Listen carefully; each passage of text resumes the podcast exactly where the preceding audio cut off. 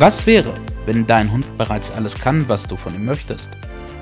Wie wäre es, die Beziehung zwischen Mensch und Hund aus einem ganz anderen, neuen Blickwinkel zu sehen und zu denken? Herzlich willkommen bei Letzter Ausweg Halterschule, deinem neuen Lieblingspodcast rund um das Thema Hund und Halter. Geschirr oder Halsband? Was von beiden verwende ich denn jetzt? Wo liegt der Vor- und wo liegt der Nachteil? Lass uns mal angucken, ob Geschirr oder ob Halsband. Also, es gibt natürlich ganz verschiedene Formen von Geschirren. Ich habe mal ein bisschen was vorbereitet. Du hast so diese ganz normalen Standard Y-Geschirre. Hier Kopf rein, Füßchen raus, Haken dran, fertig. Das ist so die ganz einfache, günstige Variante. Y-Geschirr. Dann gibt es das Ganze in deutlich massiver und gepolstert und mit mehreren Möglichkeiten eine Leine einzuhängen und so weiter und so fort. Es gibt natürlich verschiedene Klickverschlüsse aus Metall, aus Kunststoff, groß, klein, ganz, ganz unterschiedliche Geschirre. Und es gibt noch Sicherheitsgeschirre. Das heißt, es ist wie so ein Y-Geschirr und es hat hier aber noch und nochmal nochmal so einen Bauchgurt. Dann gibt es diese Norweger Geschirre und das ist so der Standard. Die meisten Hundehalter, die draußen rumlaufen, wenn die ein Geschirr haben, haben die so ein Norweger Geschirr an. Da hat der hier den Kopf durch und hat praktisch hier vorne nur diesen Bügel um die, ja, um die Brust. Und dann gibt es natürlich auch noch so richtige Zuggeschirre für einen ja, wenn du wirklich Zughundesport oder sowas machst. Geschirr oder Halsband, was passiert denn da jetzt eigentlich? Bis so Mitte der 90er Jahre hatte jeder Hund einfach nur ein Halsband an. Die meisten hatten irgendwie eine Kette oder irgendwie was. Das sind die zurechtgekommen, würde ich sagen. Und man ist auch mit dem Hund zurechtgekommen mit diesem Halsband. Ab Mitte der 90er Jahre hat sich das dann so ein bisschen gewandelt und gedreht. Und alle hatten auf einmal nur noch ein Geschirr an. Und mittlerweile ist es so, dass es fast verpönt ist, ein Halsband an deinem Hund zu haben. Also es kassiert oft die Meinung, dass wenn du kein Geschirr verwendest, dass du schon fast ein Tierquäler bist. Weil du mit einem Halsband äh, den Nacken verletzt, den Kehlkopf, äh, die Speiseröhre, Luftröhre, was auch immer, die ganzen Weichteile, die hier oben sind, etc. pp. Äh, Wirbelverletzung und so weiter und so fort. Jetzt muss ich dir sagen, dass wenn du einen Hund hast, der zieht an der Leine oder der Leinen aggressiv ist, dann ist ein Geschirr absolut kontraproduktiv. Weil du mit einem Geschirr die Kraft, die der Hund reinlegen kann, der kann seinen ganzen Körper da reinstemmen. Da ist die Brustmuskulatur, die Schulternmuskulatur, Teil vom Nacken, der Rücken. Alles, was der Hund hat, alles, was ihm zur Verfügung steht, kann der in dieses Geschirr reinlegen. Das heißt, wenn du einen Hund hast, der eh schon zieht an der Leine, ist ein Geschirr kontraproduktiv. Du machst es dir mechanisch dadurch einfach viel, viel schwerer. Der nächste Nachteil an dem Geschirr ist, du hast ihn ja in der Mitte vom Körper, den Hund. Also hier ist der Kopf, du hast irgendwo in der Mitte den Hund fest. Jetzt kann der ganz viel sich so hin und her drehen an deinem Geschirr. Die ganze Zeit. Der hat also unglaublich viel Aktionsradius an einem Geschirr. Dann ist es so, dass ein Geschirr grundsätzlich dafür hergestellt ist, Sachen zu tragen. Also es gibt die auch mit Packtaschen oder um etwas zu ziehen, weil du eben die Kraftbelastung oder die Belastung an sich über den ganzen Körper verteilst. Der Hund kann seine ganze Energie rein, reinlegen. Das ist wie wenn du ein Kutschpferd hast. Das läuft ja auch in so einem, ja, weiß ich nicht, Joch oder so, wie man das nennt. Und nicht am Halfter. Es zieht es nicht mit dem Kopf, sondern es zieht es an der gleichen Stelle wie der Hund am Geschirr. Jetzt gibt es mehrere Nachteile an so einem Geschirr. Und zwar der erste Riesennachteil ist, dass so ein Geschirr, das du dir standardmäßig im Zubehör, Shop, online oder auch im Ladengeschäft holst, meistens nicht passt. Das hat so ungefähr die Größe. Aber es ist nicht maßgeschneidert auf deinen Hund. Das ist der erste große Nachteil. Das heißt, das Ding schlappert immer irgendwie rum. Meistens ist es dann auch noch super locker angelehnt. Das heißt, der Hund braucht nur die Füßchen heben, zapp, zapp, ist er raus. Deswegen gibt es ja auch diese Sicherheitsgeschirre für Hunde aus dem Auslandstierschutz oder für sehr, sehr ängstliche Hunde. Benutzt man so ein Sicherheitsgeschirr, weil er da eben nicht rausflutschen kann. Und wenn du so einen super ängstlichen Hund hast, egal aus dem Tierschutz oder so, dann macht so ein Sicherheitsgeschirr für den Übergang Sinn. Weil du dann nicht auf einmal mit Leine und Geschirr dastehst oder mit Leine und Halsband dastehst und der Hund ist weg. Also da macht es Sinn. Wenn du Zugsport machst, Dogscooter, am Fahrrad, Schlittenhunde oder was auch immer, dann macht ein richtiges Zuggeschirr Sinn. Da ist die Belastung hinten am Popo. Da wird die Leine eingehangen. Und am besten sind diese Dinger, wenn die maßgeschneidert sind, wenn die wirklich auf deinen Hund zugeschnitten sind. Also da brauchst du verschiedene Maß, Maße, Umfänge und dann wird dieses Geschirr genau auf deinen Hund ja, hergestellt. Wenn du diese Sportarten machst, lass dir ein vernünftiges Geschirr machen, aber auch ein richtiges Zuggeschirr, wo der ganz hinten zieht. Also das hängt fast an der Gruppe, die Belastung und nicht auf der Mitte vom Rücken. Jetzt passiert das, wenn du diese Geschirre anhast, dass du einmal bei diesen Norweger Geschirren, die nur diesen, diesen Steg hier haben, dass dieser Steg die ganze Zeit hier bei deinem Hund ist. Hier auf Schulter. Das heißt, der hier ist total eingeschränkt. Der Bewegungsraum, der, der, der, äh, die Bewegungsmöglichkeit von deinem Hund ist eingeschränkt durch das Geschirr. Auch bei diesen Y-Geschirren hängen diese zwei Gurte hier so und drücken die ganze Zeit die Schulter nach hinten. Das heißt, die Schulter kann sich gar nicht richtig darin bewegen. Und wenn du jetzt jahrelang mit einem Hund mit einem Geschirr läufst, mit so einem oder auch mit so einem, dann kannst du anatomische Veränderungen auf dem Röntgenbild der Schulter sehen. Das verformt sich, weil die ganze Zeit die Schulter in ihrem Bewegungsablauf gehindert wird. Also das ist der erste riesen Nachteil von dem Brustgeschirr. Gerade von dem Brustgeschirr, das nicht maßgeschneidert ist, sondern einfach nur so eine Stangenware. Erster riesen Nachteil. Zweiter absolut riesiger Nachteil ist, du hast den Hund hier drin, hier hängt die Leine dran und jetzt geht dein Hund seitlich irgendwo, weil er was schnuffeln will, weil da ein anderer Hund ist, irgendein Reiz. Du ziehst den her, der rennt da seitlich in die Leine und es passiert folgendes. Das Geschirr macht so. Das hat immer einen Spielraum, es verdreht sich. Und jetzt kommt eine seitliche Belastung auf die Wirbelsäule.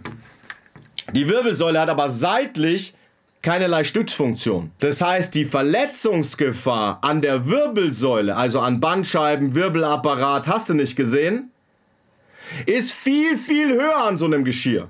Weil die Wirbelsäule links und rechts an der Wirbelsäule entlang, die Muskulatur, die hat keine Stützfunktion, um die, um die Wirbelsäule in der Bahn zu halten. Das ist ein bisschen. Aber es ist mit Sicherheit nicht so, dass das eine seitliche Ruckbelastung gut abfedern kann, die Muskulatur. Das heißt, ein Geschirr, so ein Standard, äh, Stangenwarengeschirr, so ein Norweger Geschirr, so ein Y-Geschirr, ist für die Wirbelsäule im Rückenbereich mehr als schädlich. Das heißt, ein Geschirr macht nur dann Sinn, wenn du irgendwas tragen oder ziehen lassen möchtest. Und dann macht es wirklich nur Sinn, wenn es wirklich, wirklich, wirklich vernünftig passt. Ansonsten, wenn du Tag ein, Tag aus mit so einem schlapprigen Standardding umeinander läufst und da kommt die ganze Zeit so seitliche Belastungen auf deinen Hund, weil der reinläuft, weil du den herziehst, weil du machst, schädigst du definitiv viel, viel, viel schlimmer die Wirbelsäule wie am Halsband. Und jetzt gucken wir uns mal was an. Ich habe mal was vorbereitet. Also, Hund, Beuteschläger, ja, und Beute. So, also, was passiert in der Jagd? Hund spürt Jagd, äh, Beute auf. Beute kriegt irgendwann mit, uah, Jäger hinter mir fängt an, Vollgas wegzurennen, weil hat Angst, Panik, Überleben. Das heißt, Beute rennt. Hund rennt hinterher. Jetzt passiert das irgendwann. Irgendwann hat er den eingeholt im Idealfall. Beide sind im vollen Lauf. Jetzt musst du sagen, so ein Reh, ein Feldhase, ein Hund, die haben auf jeden Fall locker irgendwo zwischen 35 und 55, 60 Stundenkilometer Geschwindigkeit drauf. Und jetzt steig mal äh, aus deinem Auto aus, wenn du 50 Stundenkilometer schnell fährst. Spring mal raus. Könnte wehtun. Also ist schon verdammt schnell. Jetzt rennt dieses Beutetier volle Kanne weg und der Hund rennt volle Kanne hinterher. Irgendwann ist er auf einer Greifdistanz, wo er sagt, okay, jetzt packe ich zu und dann springt er im vollen Lauf ab und packt irgendwo dieses Beutetier am Hals, an den Hinterläufen, was auch immer, wo er es erwischt, springt hoch und beißt zu. Und jetzt passiert eins. Beutetier bricht zusammen, weil Reh wiegt 35 Kilo, 40 Kilo, irgendwie so. Und so ein mittelgroßer Hund hat auch mal schnell dieses Gewicht. Und einige sind vielleicht sogar auch schwerer, manche sind vielleicht auch ein bisschen leichter. Nur Du hast 40 Kilo, die von 40 Kilo getroffen werden im vollen Lauf. Bei 50 Stundenkilometer Geschwindigkeit. Und jetzt lass dir mal im vollen Lauf nur hinten ganz leicht an die Beine tippen. Machst du sofort einen Überschlag. Das heißt also, der Hund springt in die Beute Beute stürzt, bricht zusammen durch diesen Aufprall, durch dieses, ja, dieses Reinspringen. Hund hängt mit dem Kiefer in der Beute fest. Und was passiert jetzt? Jetzt jeder, der im Physikunterricht äh, drei Minuten anwesend war, weiß, Körper, die in Bewegung sind, wollen in Bewegung bleiben. Das heißt, die ganze Energie, die jetzt da entsteht, und es sind mehrere Tonnen Belastung für einen Bruchteil von einer Sekunde, werden jetzt absorbiert über den Nacken vom Hund. Weil er hängt in der Beute fest, Beute bricht zusammen, Energie geht weiter. Der Hund stürzt mit. Energie absorbiert sich über diesen Bereich vom Hund. Das ist also die stabilste Zone. Hier oben hat die Wirbelsäule seitlich, hinten und so weiter Stützfunktion. Der trägt seine Welpen im Nacken, der zerkaut äh, seine Beute, Knochen, alles mit der Nackenmuskulatur, die ist immer irgendwie involviert. Der fängt eine Frisbee, äh, der fliegt in den Hetzärmel, der springt in eine Beute. Alles geht auf den Nacken. Jetzt die Aussage, dass der Nacken so schwach ist, wenn du mit einem Halsband arbeitest, die kann ich nicht ganz nachvollziehen. Nicht durch diese These. Jetzt, wenn du ein normales Halsband verwendest, das sich nicht zuzieht, das eine vernünftige Schließung hat, das vernünftig eng angelegt ist, so dass du sagst, ja, wirkt den nicht, aber der kommt mit dem Kopf da nicht rausgerutscht. Weil das bringt ja nichts. Ein Halsband, das so locker sitzt, wo der mit dem Kopf rausgerutscht kommt, bringt ja nichts. Nicht, wenn du in einer Phase bist, wo du Schwierigkeiten mit deinem Hund hast. Wenn du keine Schwierigkeiten mit deinem Hund hast, wenn der total locker läuft, dann ist wurscht, ob du ein Halsband oder ein Geschirr verwendest, rein vom Führen her. Da kommt nur noch die gesundheitliche Geschichte dazu, was ich dir gerade eben erklärt habe. Nur dann brauchst du wahrscheinlich auch kein Halsband und kein Geschirr mehr, weil dann läuft er ohne Leine neben dir. Dann hast du ein Halsband drauf, weil du sagst, wenn der Jäger kommt, wenn der Jagdpächter kommt, wenn was weiß ich, das Ordnungsamt kommt, dann habe ich eins. Nur brauchen tue ich es nicht. Das heißt also, wenn das eine vernünftige Breite hat, dieses Halsband, gepolstert ist vielleicht noch, eine vernünftige Schließung hat und ordentlich an deinem Hund sitzt, ein bisschen weiter oben, nicht hier unten auf den Schultern, weil da hat der Hund wieder die Kraft. Also so eng, dass der nicht einfach rausschlupfen kann. Dann ist es gesundheitsmäßig viel, viel, viel besser als jedes ganz normale Standardgeschirr, äh, Stangenwarengeschirr, das du irgendwo im Internet oder im, im, im, im Fachhandel kaufen kannst. Weil das ist die stabilste Zone. Du hast nicht diese Schultereinschränkungen und du hast nicht die seitliche Belastung auf, den, auf, die, auf die Wirbelsäule im Rücken. Aus meiner Erfahrung raus, aus unserem Training raus, raten wir immer zu einem Halsband. Es muss ein vernünftiges Halsband sein. Das muss das Gewicht von deinem Hund aushalten können. Ähm, das muss eine vernünftige Schließung haben. Das ist okay. Das ist gut, wenn es gepolstert ist irgendwie. Und wenn es nicht zu dünn ist. Und dann hast du da die optimale Lösung. Und die ist die gesundheitfreundlichste. Und du kannst ihn am leichtesten führen. Da oben hat er weniger Zugkraft, weil er nicht den ganzen Körper mit reinlegen kann. Er kann sich nicht einfach hin und her drehen, sondern du hast ihn an einem Punkt fest.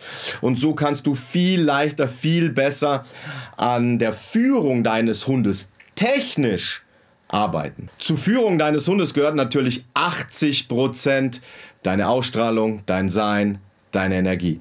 Das ist immer Grundvoraussetzung. Aber wenn du dann an den 20% arbeitest, dann verwende ein Halsband, vernünftiges Halsband und ein Geschirr wirklich nur, wenn du sagst, ich mache irgendwie eine Zugbelastung auf dem Hund. Die kommt aber von hinten. Die verteilt sich über den Rücken und dann habe ich am besten noch ein Geschirr, das wo dem wirklich, wirklich passt. In diesem Sinne, wenn dir dieses Video gefallen hat und du mehr von uns haben willst, dann kannst du dir A, unser Buch bei uns bestellen. Link findest du unter dem Video. Oder du lässt uns ein Like, einen kurzen Kommentar und am besten ein Abo mit Glocke drücken da. Ich danke vom Herzen und ich wünsche dir einen wunderschönen Tag und ich freue mich, wenn du das nächste Mal wieder mit dabei bist. Mach's gut!